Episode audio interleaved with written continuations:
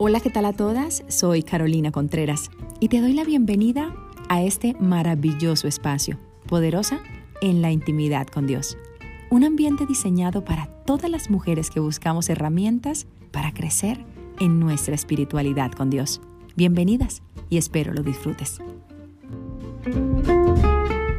Hola, ¿qué tal a todas? Soy Carolina Contreras y te doy la bienvenida a este mi espacio. Hoy quiero compartir contigo cinco puntos supremamente importantes. Son cinco errores peligrosos y muy comunes que cometemos en el matrimonio. Así que espero tengas lápiz y papel para que tomes nota y podamos poner por obra la palabra en nuestra vida. Así que vamos con el primer punto. Primer punto, error peligroso, gravísimo y muy común. Callar ante el peligro.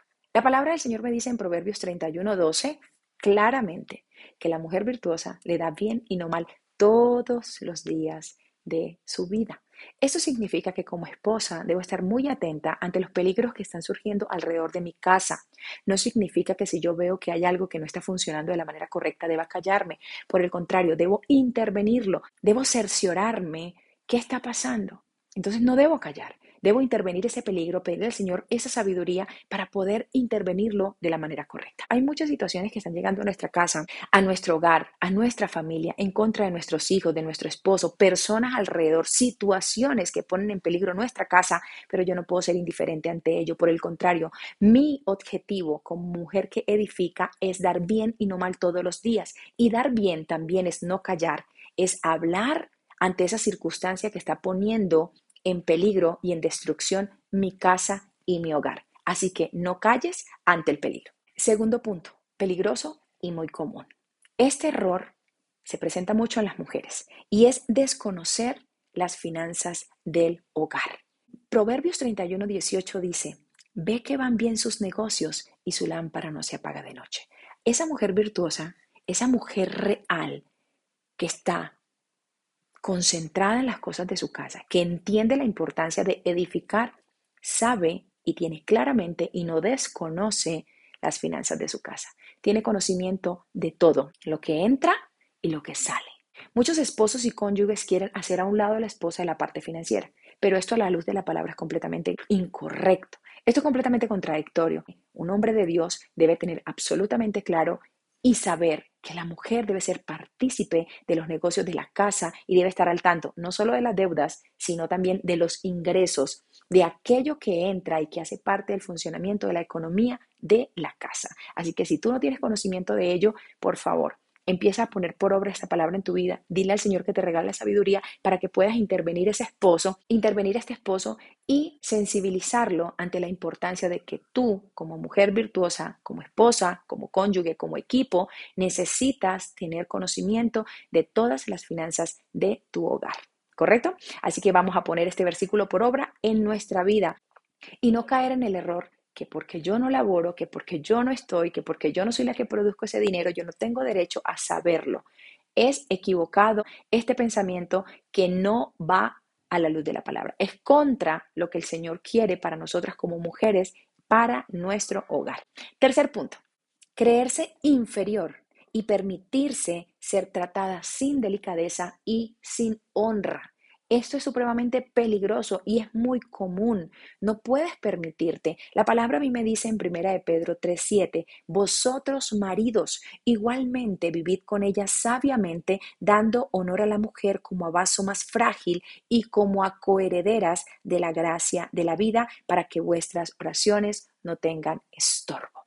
Yo necesito tener claridad sobre la importancia de mi posición en mi casa si yo no tengo claridad sobre quién soy y el rol que tengo en mi hogar y la importancia que tengo ante la presencia de mi Señor Jesucristo, yo necesito tener clara esa autoridad para manifestarla, para también decirle a mi cónyuge que tratarme sin delicadeza y sin honra va a poner por estorbo sus oraciones. Y necesitamos saber cuál es nuestra posición y necesitamos tener claridad y esa autoridad que viene de parte del Señor. Cuando yo soy una mujer fortalecida, empoderada desde lo espiritual, ¿correcto? Yo entiendo cuál es mi postura y mi posición en mi casa y no permito ninguna agresión ni ningún tipo de deshonra. La palabra es clara y contundente.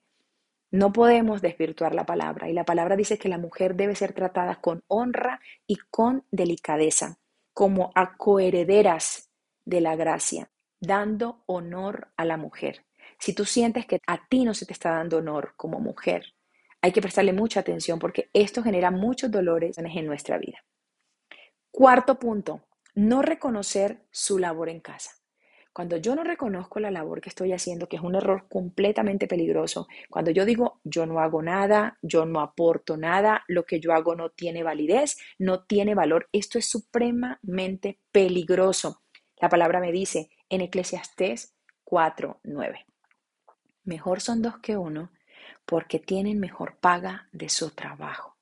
Mientras tú estás en casa haciendo los quehaceres del hogar, cuidando a tus hijos, cuando tú estás en tu casa, cuidando a los tuyos, cuidando, trabajando, siendo diligente en tu casa, tú debes tener paga de tu trabajo. Y lo dice la palabra, que no te lo quieran reconocer, que no quieran aceptar la importancia de tu rol es otra cosa pero a la luz de la palabra es en contravía de lo que Dios dice. Si tú estás en casa cuidando a tus hijos, transportando a los niños, cuidando a tu hogar, haciendo las diligencias que corresponden al hogar, tú mereces un reconocimiento por ello. No minimices tu labor porque va en contra de la palabra.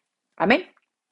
Quinto, y no menos importante, cuida tu reputación y la de tu cónyuge, la de tu pareja, la de tu casa es muy complejo cuando yo no cuido mi reputación y la de mi pareja. La palabra del Señor me dice en Proverbios 25:9, trata tu causa con tu compañero y no descubras el secreto a otro. Trata tu causa con tu compañero. No trates la causa de tu compañero con la vecina. Trata tu causa con tu compañero, porque no sea que el que te oyere te deshonre se arreglan los problemas de pareja y luego queda el secreto del amigo íntimo. Todo el mundo se enteró del problema, tú resolviste tu situación y que quedó la deshonra por tú que contaste la historia en un momento de rabia, en un momento de dolor, en un momento de crisis y queda la historia para siempre.